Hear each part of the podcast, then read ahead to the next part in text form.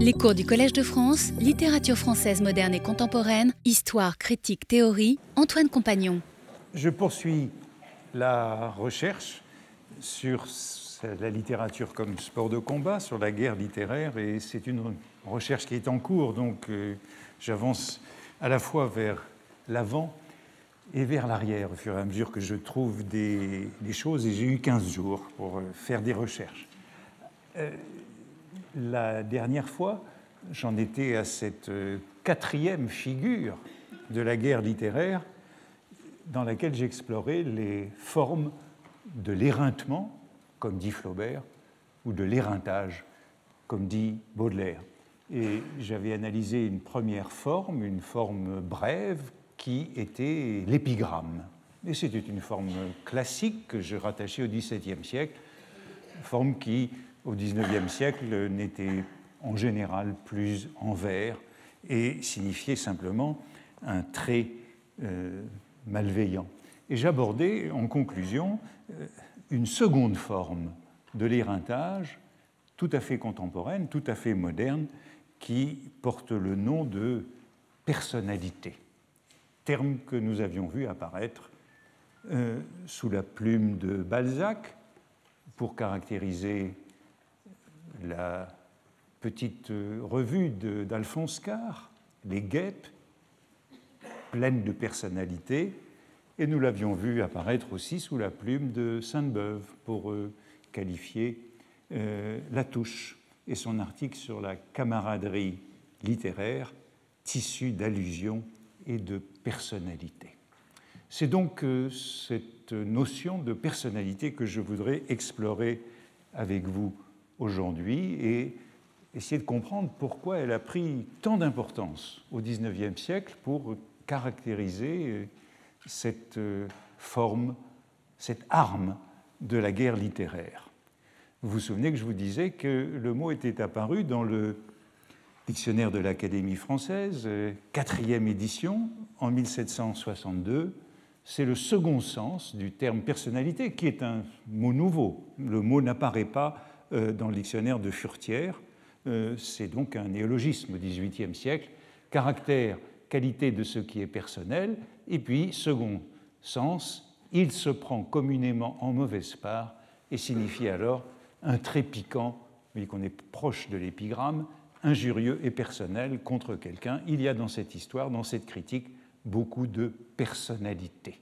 Donc la personnalité, c'est une forme du discours. Et je vous disais, c'était mes derniers mots, je crois, euh, que euh, dans le dictionnaire de l'Académie française, sixième édition de 1835, la définition de personnalité était beaucoup amplifiée. Il y a plus que deux sens, il y a désormais quatre sens à personnalité, qui est défini comme un terme didactique, hein, un néologisme, ce qui appartient essentiellement à la personne, premier sens, deuxième sens, caractère-qualité de ce qui est personnel, troisième sens, le défaut, le vice d'une personne, et quatrième sens, il signifie encore un trait piquant, injurieux et personnel contre quelqu'un. Et nous avons cette fois-ci beaucoup plus d'exemples, et ce qui m'intéressait, c'est que ces exemples caractérisaient la critique et le théâtre. Il y a dans cette critique beaucoup de personnalité. Et dernier exemple, c'est une personnalité blâmable que de faire sur la scène une allusion maligne ou non aux habitudes, aux ouvrages d'un homme connu.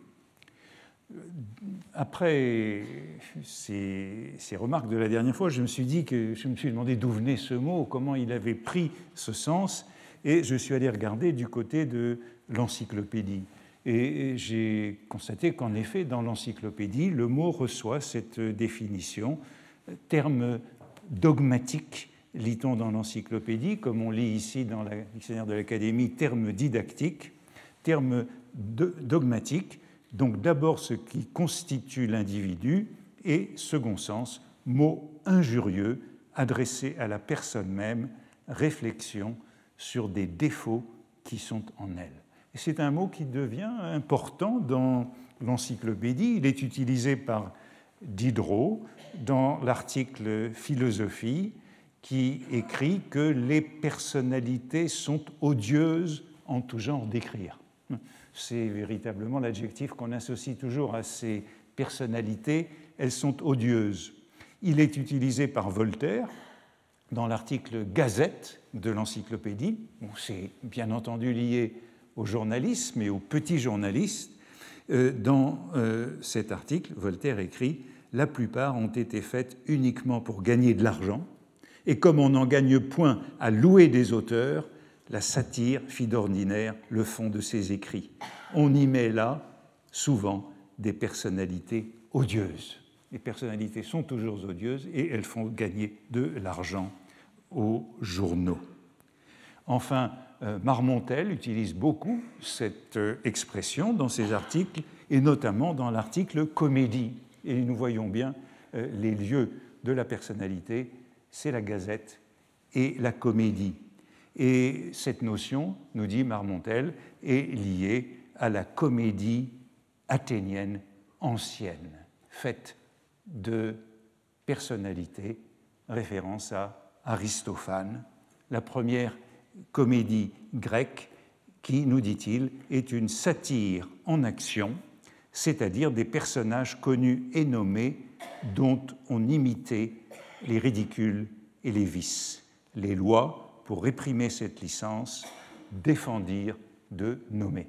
Donc la personnalité est bien associée à Aristophane, à la comédie qui s'en prend nommément ou par allusion transparente à des personnes.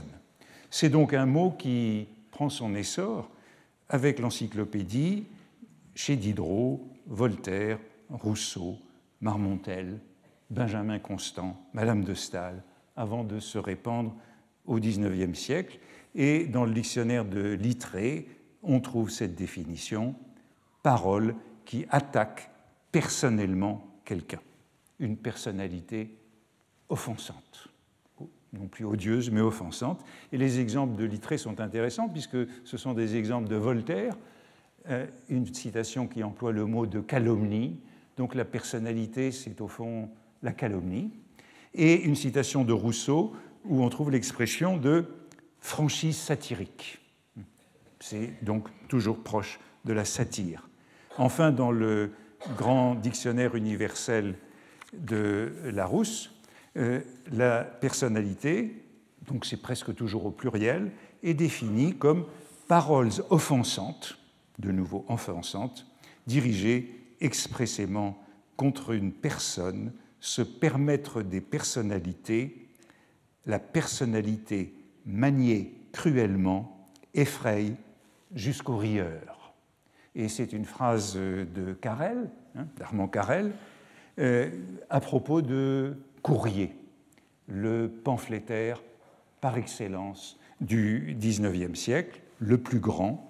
Euh, Carrel, la phrase exacte de Carrel est celle-ci dans son introduction aux œuvres de Courrier euh, de 1834, phrase qui est absente dans la première version.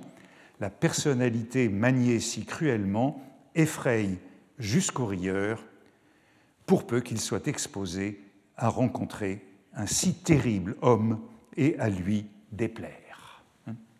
Donc, la personnalité, c'est l'arme de tous ces guerriers euh, pamphlétaires tels que Courrier ou tels que Carrel lui-même, euh, dont on aura l'occasion de reparler, puisqu'il est l'un de ses principaux combattants euh, de la guerre littéraire. Et vous avez remarqué les locutions dans lesquelles on peut trouver cette expression personnalité odieuse, personnalité offensante, adresser, présenter des personnalités, point de personnalité, encore des personnalités. La discussion allait dégénérer en personnalité, ce serait tomber dans des personnalités. Et euh, je crois que j'avais euh, cité le passage des euh, illusions perdues, où l'on trouve cette expression, l'article, hein, c'est l'article contre Madame de Bargeton et le baron du Châtelet. L'article était un tissu de personnalités, comme on les faisait à cette époque, suivi de cette addition de l'édition Furne corrigée, assez sotte, car ce genre fut étrangement perfectionné depuis, notamment par le Figaro. Hein. Donc les illusions perdues se situent en 1800 21, avant que le Figaro, le Figaro de la fin de la Restauration, rende, perfectionne ce genre qui est véritablement associé à ce journal. Il s'est trouvé entre Madame de Bargeton, à qui le baron Châtelet faisait la cour, et un os de sèche, un parallèle bouffon qui plaisait sans qu'on eût besoin de connaître les deux personnes desquelles on se moquait. Donc la personnalité, c'est une euh, fable, c'est une fable bouffonne, euh, c'est une allégorie grotesque. Elle est associée au bouffon et au grotesque. Et euh, ben, il faut donc se méfier d'elle, comme le fait un auteur que j'ai beaucoup cité l'an dernier pour tout ce qu'il disait euh, de la chiffonnerie et que je retrouve ici, Étienne de Jouy, dans la préface du second volume de son Ermite de la chaussée d'Antin, qui veut dire justement qu'il ne se livre pas à des personnalités. Il faut toujours dire qu'on n'est pas dans le genre euh, de la personnalité. Dans cette esquisse de nos mœurs, J'en renouvelle ici la déclaration, je m'applique à peindre la société et non pas telle ou telle société, à saisir des rapports généraux et non des traits particuliers. Je m'occupe des classes, des espèces et jamais des individus. Les observations que je fais sont du ressort de la critique. Les personnalités appartiennent à la satire. Et je n'ai pas à me reprocher qu'elle ait une seule fois dans ma vie déshonorer ma plume. Donc une distinction très nette, euh, je parle en général. Hein. Euh, je fais, je m'occupe des caractères et non pas euh, des traits particuliers. La personnalité, c'est bien la satire personnelle, c'est l'argument ad hominem, hein, ou même plus exactement ce qu'on appelle en rhétorique l'argument ad personam. C'est de là que vient l'expression. L'argument ad hominem, c'est celui qui renvoie à l'adversaire ses paroles et ses actes. L'argument ad personam, c'est celui qui s'en prend à la personne elle-même, donc à son caractère. Si l'on pense à la rhétorique, cela fait partie de euh, ce qu'on appelle l'éthos de l'orateur ou de l'adversaire. Il s'agit de disqualifier l'autre en s'en prenant à la personne. Et les, euh, Jules Troubat, le secrétaire de, euh, Sainte-Beuve, dans décrivant euh, Sainte-Beuve, parle de bottes ad hominem. Hein, les bottes ad hominem, ce sont les coups d'épée qui s'en prennent à la personne plutôt qu'à l'argument hein, qui la disqualifie de cette façon. Et je trouve encore cette expression dans un dans le Figaro, le Figaro de 1827, donc ce Figaro qui, euh, qui est exemplaire euh, dans le développement de cette euh, nouvelle rhétorique guerrière de la personnalité, où on dit Ne poussons pas plus loin l'argument, nous tomberions dans les personnalités, et il n'est question ici que de principe. Donc on oppose toujours le principe à la personnalité euh, comme euh, euh, l'argument légitime en face de celui qui détruit la personne. Voici par exemple un échange très intéressant entre Courrier, Paul-Louis Courrier, en 1821, lors de son procès. Il est poursuivi pour outrage à la morale publique, comme le seront beaucoup d'autres au XIXe siècle. Hein le délit d'outrage à la morale publique a été introduit dans le Code pénal en 1819. Et Courrier est donc euh, l'un des premiers à être euh, poursuivi pour outrage à la morale publique, comme Béranger, et comme beaucoup d'autres, euh, comme la censure lui interdirait de, de parler, ce qu'il fait, c'est de transcrire les débats de son procès le président, vous avez outragé tout le corps de la noblesse, l'ancienne et la nouvelle, et vous ne respectez pas plus l'une que l'autre. Sans m'expliquer là-dessus, je vous ferai remarquer, Monsieur le Président, que j'ai spécifié, particularisé la noblesse de race et d'antique origine. Il a identifié dans le pamphlet précédent les moyens d'arriver de l'aristocratie française à la prostitution, en employant même le mot en disant que c'est toujours par les femmes et par la prostitution que l'aristocratie s'est euh, constituée. Eh bien, dans l'ancienne noblesse, il y a des familles sans tache qui ne doivent rien aux femmes, les Noailles, les Richelieu, les Richelieu. Tout le monde sait l'histoire du pavillon d'Hanovre et de la guerre d'Allemagne. Madame de Pompadour étant Premier ministre. Assez, point de personnalité, hein, c'est l'expression consacrée. Point de personnalité, la personnalité est interdite, dit le président. Je réponds à vos questions, Monsieur le Président, sans Madame de Maintenon, les Noailles. Le Président, on ne vous demande pas ces détails historiques. La prostitution, Monsieur le Président, toujours la prostitution. Les faveurs de la cour s'obtiennent sur le champ de bataille par des services, par des femmes, Monsieur le Président. Et vous voyez euh, ici donc l'interdiction de la personnalité euh, au tribunal euh, après, au cours du procès de Courrier, après l'accusation, vient la plaidoirie de son avocat et son avocat s'en prend à ce délit d'outrage à la morale publique qui, dit-il, n'est pas défini puisqu'on ne sait pas ce qu'est la morale publique.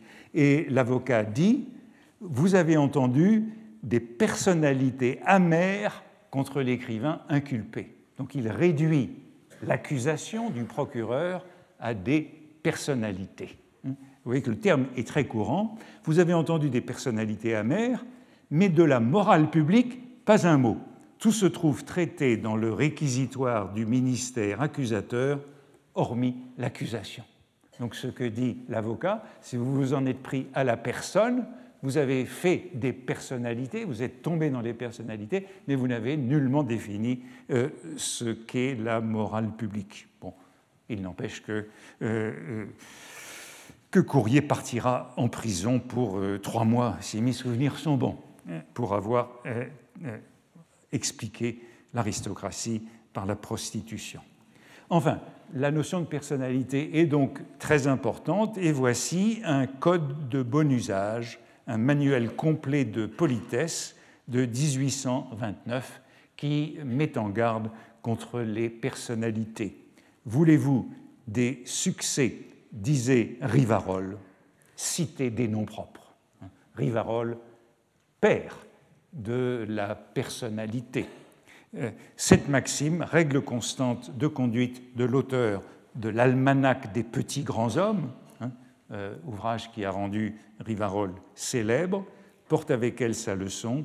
Rivarol est mort en exil, laissant après lui une assez faible réputation et pas un véritable ami. La personnalité de tous les genres d'esprit, le plus facile et le plus faux, nuit à l'homme qu'elle ridiculise sans profiter à celui qu'elle fait briller un instant. La personnalité, c'est donc cette forme de la diffamation publique, en particulier dans la comédie. La comédie, nous dit-on, exige la généralité. C'est Molière contre Aristophane. Et on trouve beaucoup de travaux sur, beaucoup de références à Aristophane dans cette période de la Restauration et du régime de juillet, sans doute du fait de la grande vogue du théâtre.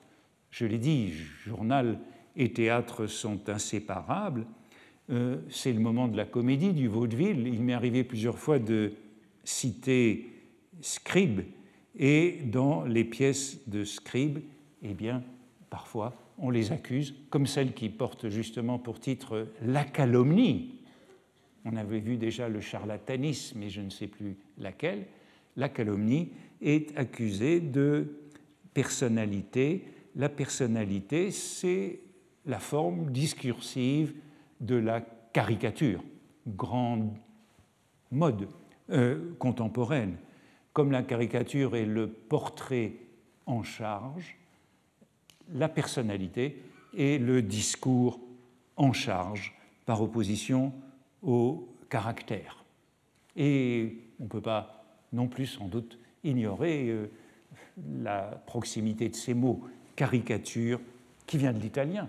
hein, caricaré, chargé. La caricature, c'est la charge, avec euh, son idée de grotesque. Victor Hugo, euh, dans la préface de Littérature et philosophie mêlée en 1834, met en garde contre la personnalité au théâtre.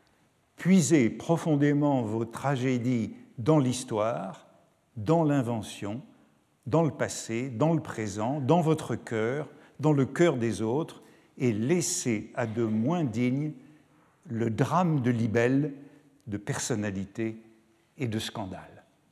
Libelle, personnalité, scandale, terme quasi équivalent et euh, qui nous mènerait à une réflexion sur le théâtre euh, euh, prolongée et sur le rôle de la censure, puisque l'une des missions principales de la censure théâtrale, si importante dans cette période, c'est d'écarter les personnalités, empêcher de retrouver des personnalités sur scène, puisque c'en est le lieu. Dans une brochure qui est intitulée Des journaux et des théâtres, publiée en 1828, c'est une brochure anonyme où il est question de personnalité dans les journaux et au théâtre. Cette brochure, euh, le catalogue de la Bibliothèque nationale l'attribue à Le Poitvin. Le Poitvin dont je vous ai déjà parlé, le Poitvin Saint-Alme, qui est le fondateur du premier Figaro en 1826 et qui est le directeur du Corsaire Satan dans les années 1845-1847, lorsque Baudelaire, Banville et tous les autres y contribuent. Cette brochure lui est donc attribuée et c'est une intervention donc en 1828 dans le débat euh, de la loi sur la presse. Vous vous souvenez, on en avait parlé l'an dernier, que la loi sur la presse de 1827, celle qui est appelée la loi de justice et d'amour, c'était une loi terrible qui avait imposé le dépôt préalable et le, droit de timbre. En 1828, c'est un ministère plus libéral, fugitivement plus libéral, qui propose une loi sur la presse, dite loi Portalis, qui vise à abolir l'autorisation préalable au profit du cautionnement. Donc les journaux devront déposer un cautionnement, un cautionnement qui est très élevé, qui est de 200 000 francs. On dit que c'est parce que le Figaro a pu payer ce cautionnement euh, qu'il a eu une telle réputation. En tout cas, ce cautionnement, vise à rendre les éditeurs financièrement et moralement responsables. Et le poids vin attribue le caractère satirique des petits journaux à l'insuffisance de la liberté de la presse. Si la liberté était plus grande, les journaux n'auraient pas à recourir à l'allusion satirique. Et voici ce qu'il écrit en soumettant les journaux littéraires au timbre, hein, la loi de 1828, la loi de justice et d'amour, on n'a fait que les rendre moins littéraires, en leur interdisant, sous prétexte de politique, les hautes questions de philosophie, d'histoire et de mœurs, on les a forcés à avoir recours aux futilités, aux personnalités, aux scandales. Enfin, toujours cette association personnalité-scandale. Malgré les torts plus ou moins nombreux des journaux littéraires à cet égard, on leur doit encore plus de remerciements que de reproches, car ils ont rendu de véritables services en perçant avec l'arme du ridicule des ennemis que l'épée de la justice avait trouvés invulnérables. passage très intéressant sur cette presse comme quatrième pouvoir, hein, qui euh, intervient là où l'épée de la justice n'a rien pu. Si l'on fait une part large et politique aux journaux littéraires, c'est-à-dire si en les délivrant du timbre, on leur permet de parler de tout, les nouvelles politiques et les débats des chambres exceptés, on les rendra à leur véritable destination et l'on éteindra cette guerre d'épigrammes dont le scandale fut peut-être le seul danger. Vous retrouvez toute la même problématique que, à laquelle je m'analyse, que, j'analyse, cette guerre d'épigrammes que j'évoquais lors de la dernière leçon, hein, cette guerre d'épigrammes qui est une sorte de synonyme de futilité, personnalité, scandale, terme qui revient à plusieurs reprises, et les journaux, dit Le Poids-de-Vin, y sont contraints faute de liberté. Il prône donc ce qu'il appelle une liberté vigoureuse des journaux, jointe à un fort pouvoir dramatique. Presse et théâtre sont envisagés ensemble, ne doivent jamais être séparés. Le théâtre, c'est la voie publique et elle est potentiellement subversive comme le journal. Les personnalités, ce serait donc euh, quelque chose comme les effets pervers d'une liberté de la presse insuffisante. Sans censure, on n'aura plus besoin de procéder par personnalité. Et lisant le Figaro de ces années-là, je tombais sur cette joli aphorisme La loi de la presse, en 1828, est une terrible personnalité contre le ministère. Donc c'est la loi de la presse elle-même qui incrimine le ministère en personne, les personnes qui constituent le ministère. Le mot est donc euh, très important. Le voici chez Jules Janin dans cette préface autobiographique des Contes nouveaux en 1836 et il revient sur sa jeunesse, ces quelques années qui précèdent la Révolution de juillet, 1827-1830. Hein, euh, C'est le moment même des personnalités. Au fond, il y a deux grands moments pour les personnalités. Autour de la Révolution de 1830 et autour de la Révolution de 1848. Euh, et voici ce qu'écrit Janin de sa jeunesse avant qu'il euh, se convertisse à l'orléanisme. J'ai été ainsi longtemps bataillant dans l'opposition, car sous la maison de Bourbon, l'opposition, c'était la grande route. Si on voulait parvenir, il fallait être anti-ministériel. À présent que j'y pense, je trouve que jamais dynastie n'a été attaquée comme celle-ci. Nous sommes aujourd'hui plusieurs hommes faits, écrivains posés et bien posés, il est le feuilletoniste des débats, qui avons commencé ensemble par écrire un journal de personnalité très vive contre tout ce qui était pouvoir dans ce temps-là. Ce journal de personnalité très vive, c'était euh, ce Figaro euh, de 26-30. Ce journal devint populaire en peu de temps. Il portait un nom cher à la France littéraire et opposante. Il était plein d'indignation et de fiel. Chaque matin, c'était de nouveaux sarcasmes, de nouvelles colères. Tout venait à nous. Nous fûmes terribles. Hein. Euh, c'est le jeune homme arrivé, le critique marié, Jules Janin, qui euh, revient avec un peu de nostalgie sur ces années de jeunesse agitée.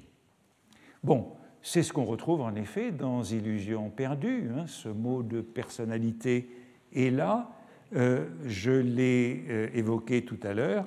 Et euh, voici encore ce qu'il est dit de cette rhétorique de la personnalité dans Illusion perdue.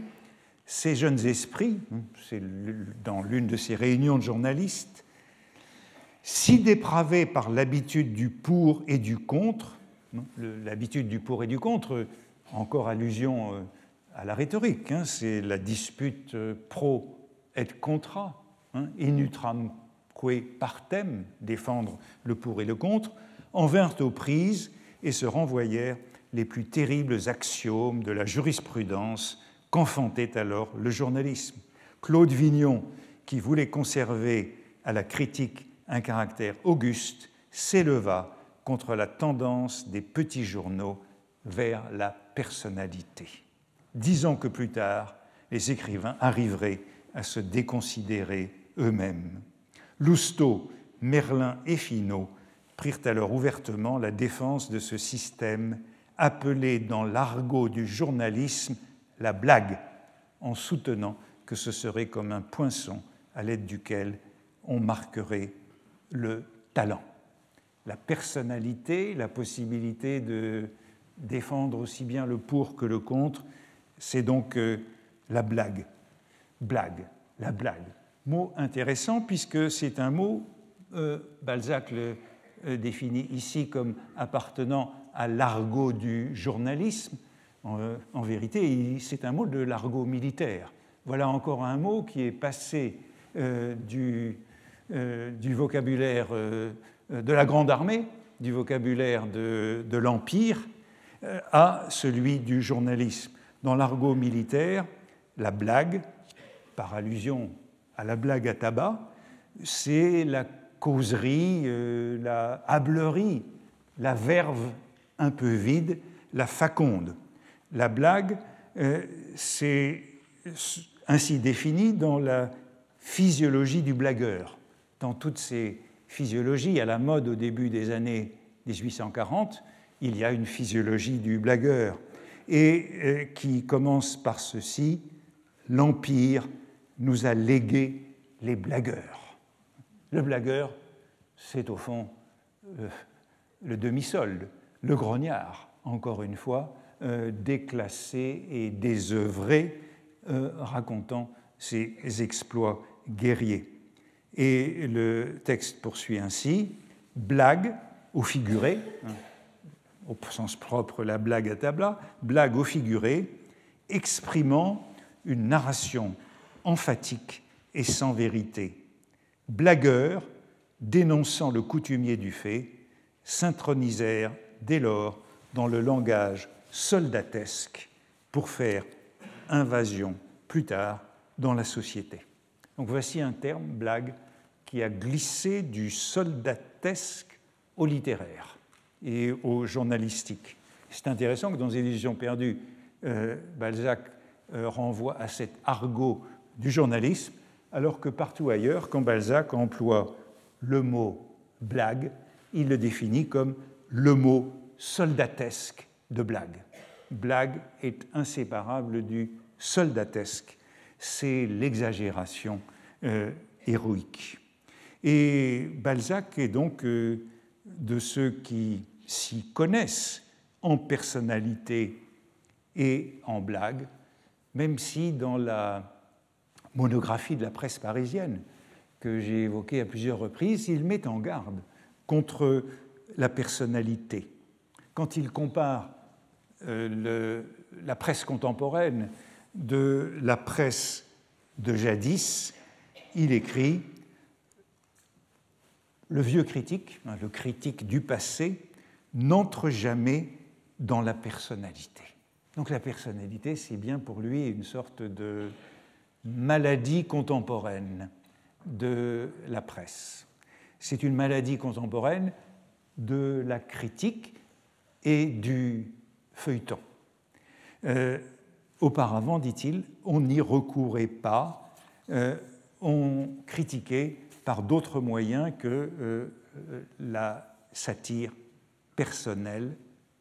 Et en effet, euh, Champfleury absoudra plus tard Baudelaire, euh, pardon, Balzac, en disant L'abus des personnalités des petits journaux ne fut jamais le lot de Balzac. Donc c'est bien, de l'ordre de cette sévérité pour ce genre. Dans la monographie de la presse parisienne, j'avais évoqué déjà un certain nombre euh, d'incarnations du, journalisme. Vous vous souvenez du bravo, celui qui était le spadassin euh, des lettres. On avait aussi rencontré le guerriero, on avait rencontré toutes ces formes du journalisme. Il y a aussi le, le blagueur. Le blagueur, c'est l'une des incarnations du petit journaliste quelle est la différence entre le blagueur et le bravo? C'est que le blagueur raille pour railler, tandis que le bravo raille pour euh, tuer. Euh, il y a donc euh, dans le blagueur quelque chose de plus, gratuit. Ce terme de personnalité est donc très répandu, c'est l'arme privilégiée de la guerre littéraire dans euh, cette euh, période. Et euh, je lis encore dans le Figaro de 1827 cette mise en garde, puisque l'on ne veut pas séparer l'homme de ses ouvrages, la critique littéraire devient impossible. C'est déjà le contre Sainte-Beuve de Proust qui est là. La moindre faute que vous relevez est considérée comme une personnalité et une conclusion qui n'est pas à l'avantage de l'auteur et qualifiée de calomnie. Euh, il y a donc euh, une sorte de nouveau statut de la personne qui est désigné par la personnalité et la difficulté pour la critique euh, de ne pas faire de personnalité. On pourrait se demander si les portraits de Sainte-Beuve ne sont pas des personnalités. L'association de la personnalité et de la caricature, je le disais, elle va de soi, elle s'impose euh, depuis le petit almanach des grands hommes de Rivarol, euh, qui est composé de brefs traits, de courts paragraphes. Et euh, la période de la Restauration et de la monarchie de juillet est aussi celle où pullulent ces dictionnaires de célébrités. Bon, il y a tous les dictionnaires des girouettes, par exemple. Chaque fois, c'est un paragraphe de personnalité. J'avais cité déjà un dictionnaire qui s'appelle le Rivarol par Fortunatus, qui est un ami de Baudelaire. Euh, ces dictionnaires de célébrités sont l'équivalent des caricatures et des panthéons charivariques. Euh, les, les, personnalités sont donc des portraits en charge, des caricatures à la plume, et il y a une ressemblance très forte entre les petits journaux tels que le Figaro et le Charivari. Je vous avais montré en frontispice Balzac dans le panthéon charivarique de Benjamin Roubaud. Et voici euh, Janin avec son bonnet de nuit dans ce panthéon charivarique, hein, ces 100 célébrités contemporaines, euh, quelques-uns de ceux que j'ai évoqués ici, Janin, Balzac et Félix Pia. Hein. Euh, on pourrait même dire, et on l'a dit, que, que beaucoup d'autres recueils poétiques sont des personnalités comme les odes funambulesques de Banville. Les odes funambulesques contiennent, beaucoup de petites satires, petites satires personnelles. Et Charles Philippon, Charles Philippon bien connu, c'est le caricaturiste, euh, le directeur du Charivari et de la caricature, lorsqu'il rencontre en 1857 des odes funambulesques de Banville, les décrit comme des personnalités sans fiel. Personnalités sans fiel, ça veut dire qu'elles ne sont pas trop méchantes, contre les individualités qu'on cite sur le pavé parisien. Dans les, dans odes funambulesques de Banville, beaucoup d'individualités contemporaines sont ainsi portraiturées, Bulose, Janin, Nadar, Housset, mais encore une fois, sans fiel. Je ne sais pas si on pourrait qualifier les châtiments, on le verra tout à l'heure dans l'exposé qu'on entendra dans la seconde partie, les châtiments sont-ils un recueil de personnalité? La personnalité euh, est donc en particulier importante au théâtre, et je voudrais en donner un exemple. Je disais la mission des censeurs, c'est d'écarter les personnalités, ou en tout cas l'une de leurs missions importantes. Et je voudrais donner un exemple de ce rôle de la censure euh, que je prends chez Jules Janin à propos de la pièce de ses amis Pia et Burette en 1832 qui s'appelle La conspiration d'autrefois. Enfin, il l'appelle la conspiration d'autrefois. En vérité, elle s'appelle Une révolution d'autrefois. Et voici ce qu'il écrit euh, dans son Histoire de la littérature dramatique. La conspiration d'autrefois fut arrêtée net. Est-ce que je l'ai mise? Oui, voilà. La conspiration d'autrefois fut arrêtée net pour une mauvaise phrase dont le public fit une allusion sans respect, à laquelle certainement dans cette réunion d'étudiants, les auteurs, un des deux auteurs du moins était loin de penser il est gros, gras et bête. Où était l'atticisme? On supprima la pièce. Hein, la pièce qui a été jouée un jour à l'Odéon, le 1er mars 1832, a été interdite dès le lendemain par la censure pour ce mot il est gros, gras et bête, qui était prononcé par un soldat partisan de Claude lors de la conjuration contre Caligula. Voici la phrase de la pièce en bas. Euh, le soldat se réjouit de la conspiration qui euh, mènera Claude au pouvoir et il dit que Claude est la meilleure patte d'empereur, il est imbécile des pieds à la tête, ce sera la crème des empereurs, figurez-vous qu'il est gros, gras et bête. La censure y vit aussitôt une allusion euh, à la Révolution de juillet et euh, au monarque, au roi citoyen, et la pièce fut interdite, mais l'expression gros, gras et bête est aussitôt reprise dans une série de lithographies de Granville publiées dans la caricature de Philippon, la caricature qui nous montre quelques jours plus tard, quelques jours plus tard, 15 jours plus tard, la marche de Gros Gras et Gros Gras et Bête, c'est donc euh, le cochon du budget qui est présenté par euh, les ministres.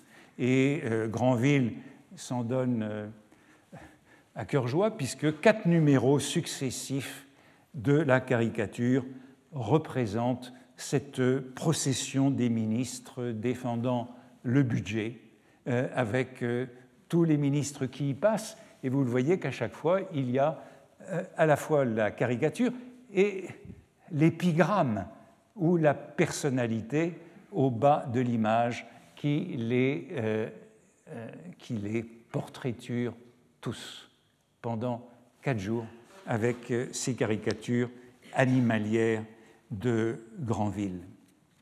La personnalité, c'est donc une forme très importante de la critique et du discours euh, de cette époque, et la voici encore dans le tableau historique et critique de la poésie française de Sainte-Beuve en 1828. Voici ce que Sainte-Beuve écrit. C'est une référence à Scudéry. Je reparlerai de Scudéry la prochaine fois comme d'un modèle important du spadassin littéraire. L'on sait que Richelieu se liga contre le Cid, hein, c'est le procès du Cid, et que l'Académie encore le censura. Mais ce qu'on sait moins, ce sont les détails et les conséquences de cette querelle littéraire qui occupa la ville et la cour durant toute l'année 1637 et qui décida sur la scène française le règne absolu des unités. La jalousie sans doute et la vanité blessée furent beaucoup dans cette première critique en forme de cartel. Critique en forme de cartel. Donc critique qui prend la forme du duel. Le cartel, c'est la lettre de provocation en duel. Donc c'est cette critique comme défi qu'adressa Scudéry à Corneille. Mais parmi tant de personnalités, de forfanteries, de coups de fleuret et de bottes portées à faux, l'assaillant souleva les questions générales et les mêla dans la querelle. Personnalité, forfanterie, ces forfanteries qui sont associées à la blague soldatesque, euh, les bottes portées à faux, on est bien dans, le, euh, enfin dans ce, terrain mitoyen de la critique et du duel. Et la fortune de ce mot de personnalité est très grande dans ces dernières années de la Restauration, voici encore, et dans ce début de la monarchie de juillet, voici avant euh, le couperet de la censure, voici encore Lamartine s'adressant à ses électeurs en 1831. Messieurs, quand on livre son nom au jugement de l'opinion publique, c'est pour être ballotté par elle. Je vous ai livré le mien, je n'ai point à me plaindre de la manière dont il est accueilli. Les journaux même qui seraient les moins favorables à ma candidature la contestent avec des armes courtoises. On sent de l'estime jusque sous leur répugnance, et comme des ennemis, généreux, ils commencent par honorer l'adversaire qu'ils ont à combattre. De l'ennemi, on fait un adversaire. C'est ça le code de l'honneur. Grâce leur soit rendue d'avoir écarté de cette loyale polémique d'opinion les personnalités odieuses, le mensonge et la calomnie, armes empoisonnées qu'ils ont rejetées comme indignes d'eux et que je n'aurais jamais relevées comme indignes de moi-même. Les candidats à la présidence de la République, qui aujourd'hui parlent de calomnies qui sont euh, répandues contre eux, devraient employer le mot de personnalité. Hein. Ce sont des personnalités que l'on peut lire dans le canard enchaîné. C'est exactement euh, ce à quoi est consacré ce petit journal, le seul des petits journaux qui depuis euh, cette époque de la monarchie de juillet et de la restauration. Et voici encore un exemple, c'est un bel exemple de Sainte-Beuve dans sa correspondance de la revue suisse. Euh, c'est voilà, les, petits paragraphes, les petits paragraphes dans le style du canard enchaîné que Sainte-Beuve publiait dans la revue suisse. Les nuées d'Aristophane, Pélix Pia. Janin, dans son feuilleton du lundi 4, donc de la veille, euh, Sainte-Beuve écrit ceci le lendemain sur les nuées d'Aristophane. où il y a une représentation des nuées d'Aristophane dans une nouvelle traduction au théâtre de l'Odéon. Trahit sa peur qu'il ne s'élève un tel auteur comique qui dise des personnalités. Il a l'air de plaider pour lui et de se prendre pour Socrate, comme Socrate a été attaqué par Aristophane. C'est comique, mais il n'est pas besoin d'un Aristophane.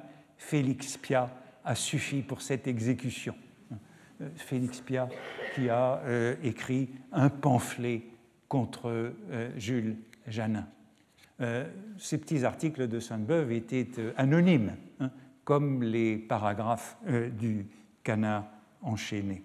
et en effet, Jules Janin s'inquiétait de cette pièce qui, qui répandait euh, qui répandait le genre de, la personnalité, euh, se réjouissait qu'une loi ait interdit cette première comédie athénienne. Aristophane est donc considéré durant cette période non seulement comme un poète, disent les Goncourt dans leur journal, mais comme l'aïeul de tout le parti rivarol de l'esprit humain, l'ancêtre du journalisme. Rivarol, ancêtre du journalisme contemporain, en tout cas de ce journalisme de la personnalité. Et comme d'habitude, je l'ai déjà dit à plusieurs reprises, j'ai le sentiment que tout, ce courant de la guerre littéraire, de la littérature comme guerre, se retrouve chez les Goncourt, qui en sont un petit peu le, concentré. Et dans ce roman, Charles de Mailly, euh, qui portait pour titre initial La guerre des lettres, euh, on lit ainsi ceci Le petit journal était alors une puissance. L'attention, les oreilles, les âmes, l'abonné, la société tombèrent au cancan, aux médisances, aux commérages, aux calomnies, à la curée des basses anecdotes, à la savate des personnalités.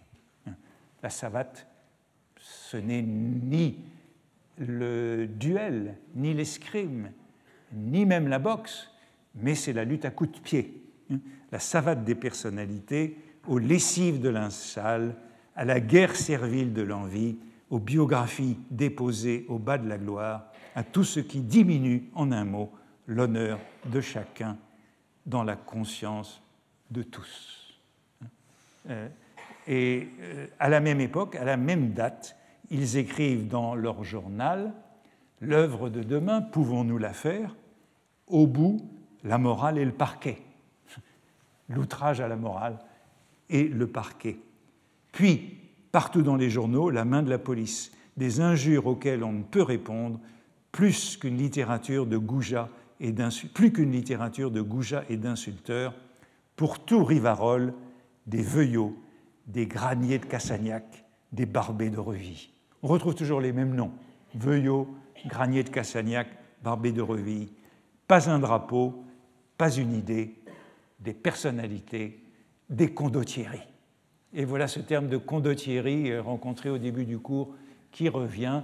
Ce sont les condottieri qui se livrent aux personnalités. On est donc dans la grande époque de la personnalité qui se poursuit, qui se poursuit au fond euh, sous le Second Empire et même euh, sous la Troisième République, puisque c'est encore euh, une expression que l'on trouve sous la plume d'Édouard Drummond. Édouard Drummond, après la publication de La France juive en 1886, Édouard Drummond doit se battre dans plusieurs duels, notamment un duel, célèbre avec Arthur Meyer, le directeur euh, du Gaulois. J'y reviendrai un jour sans doute.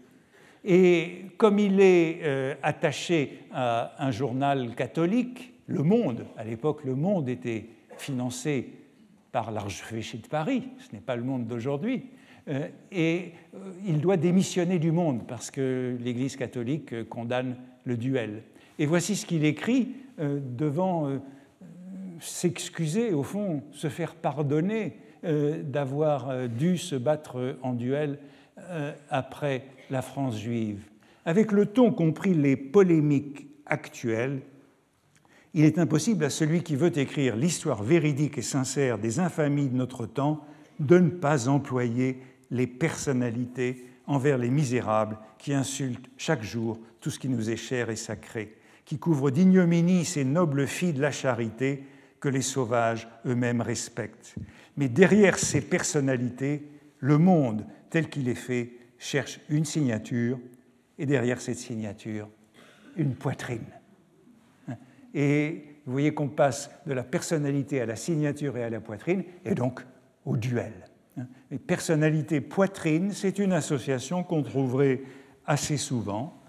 À la personnalité, la réponse, euh, c'est le cartel et c'est le duel à la personnalité. On répond par le duel. La fortune du mot est donc énorme pour désigner cette forme de euh, l'attaque littéraire et journalistique au XIXe siècle. Et je voudrais commenter un dernier sens euh, du terme très important puisqu'il est, me semble-t-il, celui qui est à l'origine du terme. C'est l'usage parlementaire de cette expression de personnalité. La formule consacrée qu'on trouve dans tous les règlements de l'Assemblée au XIXe siècle est celle-ci, le règlement interdit les personnalités. La personnalité est interdite à l'Assemblée. Ainsi, dans le premier règlement de l'Assemblée en France, qui est le règlement de l'Assemblée nationale constituante adopté le 29 juillet 1789, hein, euh, l'un des premiers mouvements de l'Assemblée a été de désigner un comité de rédaction du règlement. Et le chapitre 3 de ce règlement de l'Assemblée est intitulé Ordre pour la parole. Et le quatrième alinéa est celui-ci. Nul ne doit être interrompu quand il parle. Si un membre s'écarte de la question, le président l'y rappellera s'il manque de respect à l'Assemblée ou s'il se livre à des personnalités, le président le rappellera à l'ordre. C'est une expression qui traverse tout le XIXe siècle et qu'on trouve par exemple dans le règlement de la Chambre des députés en 1819, sous la Restauration, toute personnalité est interdite. Formule magnifique. Toute personnalité est interdite à l'Assemblée. Euh, dans euh, le traité de droit politique, électoral et parlementaire publié en 1893 sous la Troisième République, je lis ceci, très intéressant, les interpellations de collègue à collègue constituent des personnalités. Elles sont formellement interdites par l'article 81, maintenant c'est l'article 81 sous la Troisième République du règlement du Sénat et par l'article 39 du règlement de la Chambre des députés. Et puis voilà cette référence passionnante, ce qui se passe à Londres, lieu originel du parlementarisme. Pour éviter les personnalités, on est dans l'usage au Parlement anglais de ne pas permettre aux orateurs de désigner leurs collègues par leur nom. À la Chambre des Lords, le membre mis en cause doit être désigné par son titre, à la Chambre des communes par le nom de la circonscription qu'il représente. Au Parlement anglais, on ne prononce pas le nom des, euh, des parlementaires, ce qui évite toute personnalité. Et évidemment, comme la tradition parlementaire est d'origine anglaise, il est utile de vérifier ce qu'on dit de la personnalité en anglais. Voici l'article de l'Oxford English Dictionary. Vous voyez que c'est le sixième sens petit b, a statement or remark referring to or aimed at a particular person and usually disparaging or offensive in nature. Et puis, euh, comme j'étais soudain éveillé à ce mot de personnalité auquel je n'avais jamais prêté garde, euh, je lisais l'autre jour une éditorialiste du New York Times, c'est la seconde citation, et elle parlait de la difficulté qu'avaient les journalistes pour parler de l'actuel président des États-Unis. Grande difficulté pour parler de lui parce qu'il n'a pas, disait-elle, de pensée cohérente. Comment parler d'un homme politique qui n'a pas de pensée cohérente? It is very hard to cover him in a non-personal way. C'est très difficile d'utiliser un argument ad rem without getting into personalities, sans tomber dans les personnalités. Et donc vous voyez que le sens de personnalité qui était celui du XIXe siècle en français est parfaitement maintenu en anglais.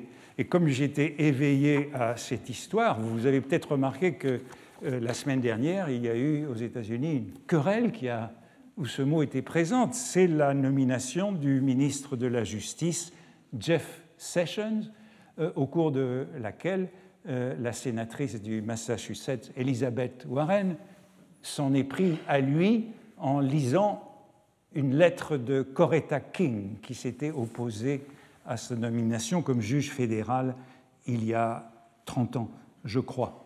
Et voici ce qu'a dit à cet égard le président de la commission de la justice du Sénat. Could you please leave personalities out of it? Et dans le règlement traditionnel du Sénat américain, voici la règle.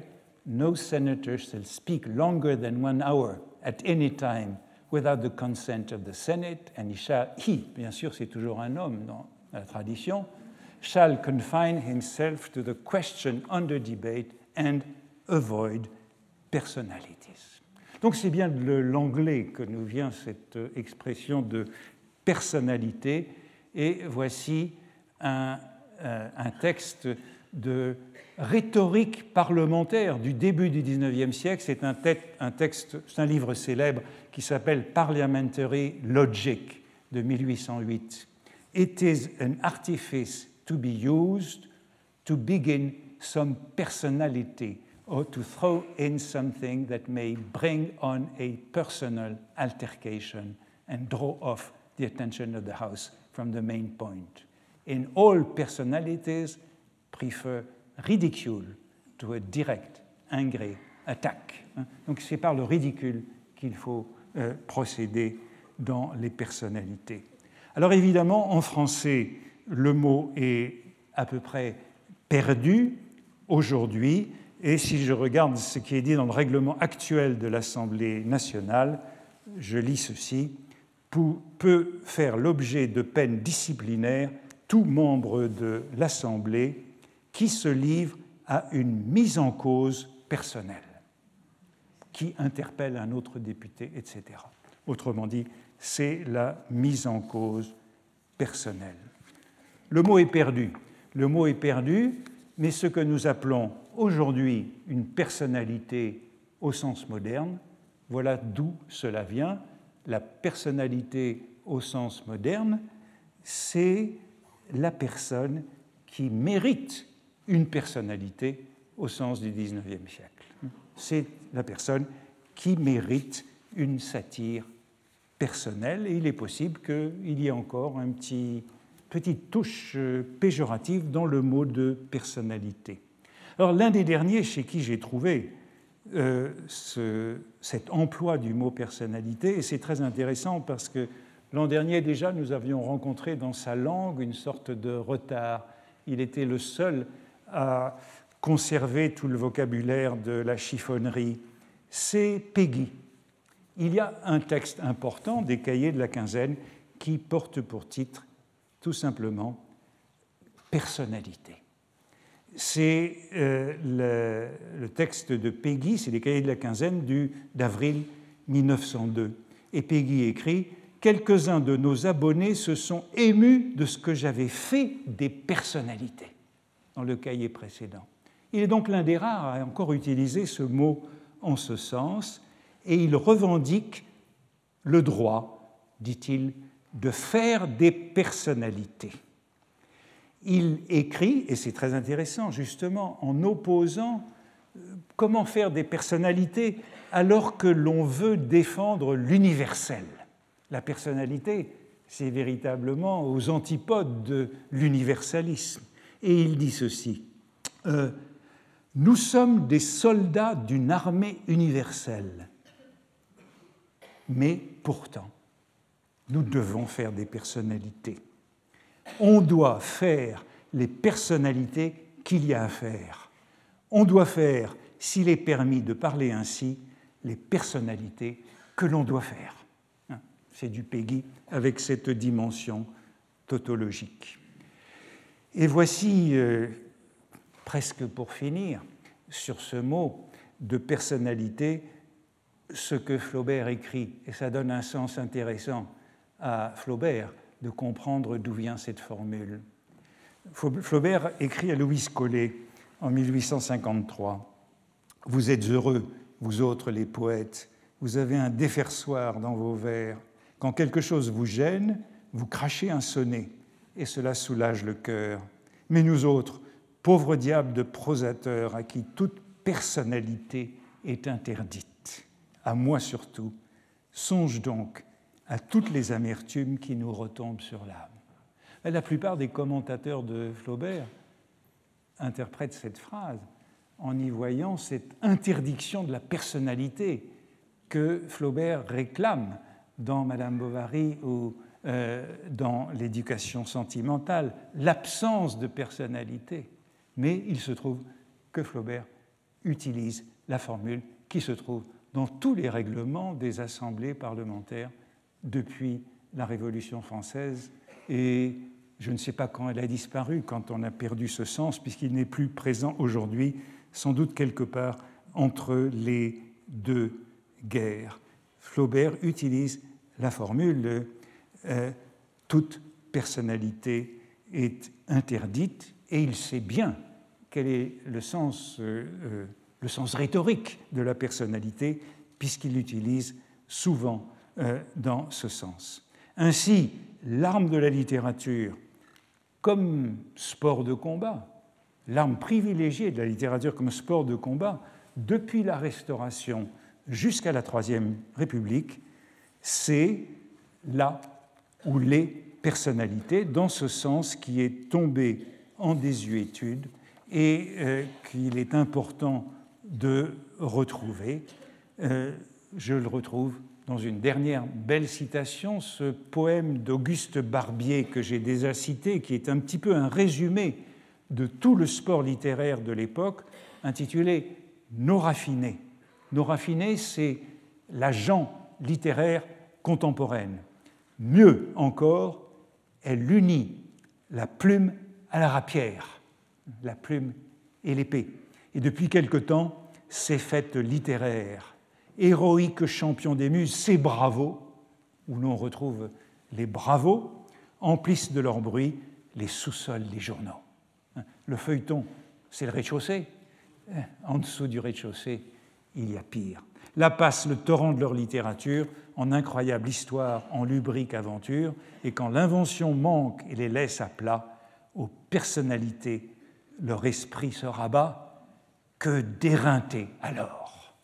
Et voilà l'éreintage accompli.